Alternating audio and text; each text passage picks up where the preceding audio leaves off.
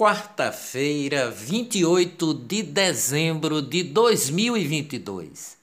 O futuro ministro da Fazenda, Fernando Haddad, pediu ontem para que o governo do atual presidente Jair Bolsonaro não prorrogue a isenção das taxas do PIS/COFINS sobre os combustíveis.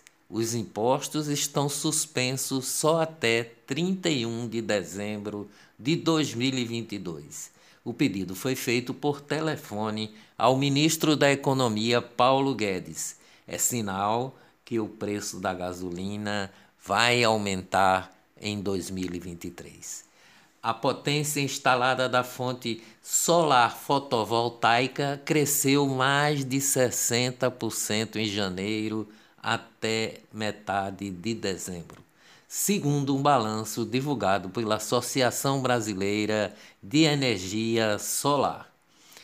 Governo lança título para ser renda adicional à aposentadoria com pagamento feito pelo Pix.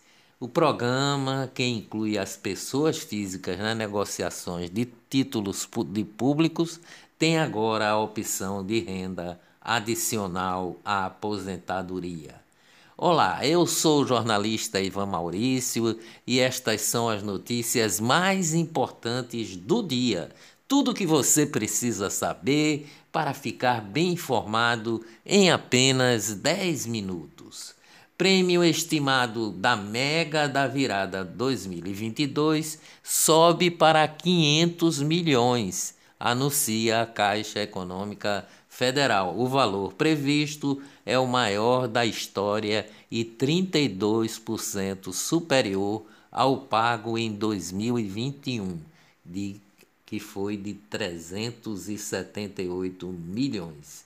Chuvas em Minas Gerais. Há mais de 100 cidades em emergência, mortes chegam a 13 no mês. Economia no Brasil. Novos dados da ANAC, Agência Nacional da Aviação Civil, mostrou passagens aéreas 14% mais caras. Levantamento da agência aponta preço médio de bilhete em 638 reais. No mercado internacional chega a 4 mil reais. Às vésperas da posse de Lula, o BTG Pactual fez uma nova projeção. O dólar pode bater o patamar de R$ 6,00 e a Selic fechará o ano de 2023 em 12,75%. O cenário reflete a falta de previsibilidade e as falas do presidente eleito e de sua equipe contra a austeridade fiscal, além das escolhas para a equipe econômica.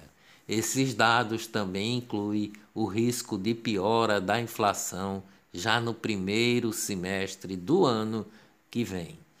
O, o crescimento do PIB, Produto Interno Bruto, deve ser fraco e deve ser de 0,77%.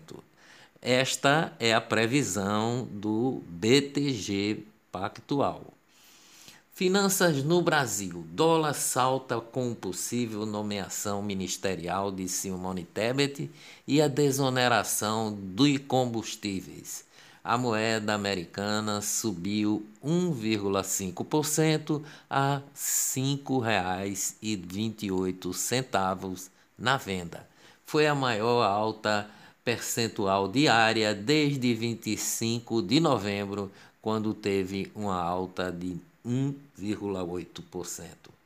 Censura. A campanha do movimento Sleep Giants Brasil desmonetiza a Jovem Pan para pressionar anunciantes a deixar de comprar espaço comercial na emissora tem efeito e a Jovem Pan é obrigada a se mexer.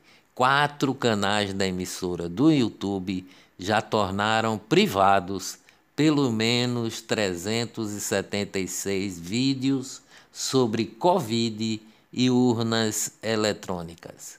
O levantamento foi da Nova, Novelo Data. Os Supremos da Corte.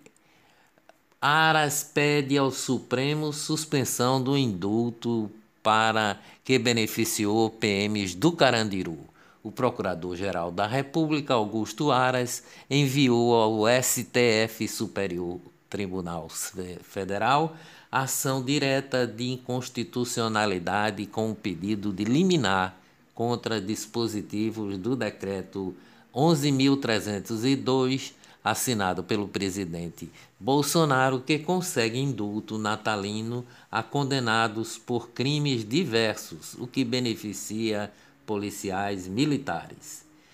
O STF, o Supremo Tribunal Federal, a autorizou a suspensão de advogados inadimplentes é inconstitucional. Ministros mantiveram, por outro lado, uma exigência do pagamento das anuidades para que os profissionais possam votar nas eleições internas da OAB. O Brasil tem hoje sete presos políticos. Desde o início das manifestações contrárias a Lula, o ministro Alexandre de Moraes prendeu deputados estaduais, jornalista, empresário, cacique, vereador e pastor. Transição após a equipe de Raquel Lira apontar falta de orçamento para obras, a gestão Paulo Câmara diz que deixará 2,9 bilhões em caixa. O presidente Jair Bolsonaro, do PL, negou ontem que irá realizar um evento de despedida com alguns auxiliares no Palácio da Alvorada, residência oficial do presidente da República, em Brasília, e que viajará para a Flórida nesta quarta-feira. Não tem procedência, disse as fontes do da CNN. A declaração foi dada com exclusividade e o presidente não confirmou, porém, se planeja ir aos Estados Unidos ou outro país em outra data. Governo eleito vai ao STF para suspender porte de armas no Distrito Federal durante a posse de Lula. Simone Tebet aceita assumir o Ministério do Planejamento sem a gestão de bancos públicos. Tebet ficou com o que sobrou. OAB, Ordem dos Advogados no Brasil, pretende pedir à gestão Lula para barrar a abertura de novos cursos de direito por cinco anos. Dias melhores virão com certeza. Até amanhã, se Deus quiser.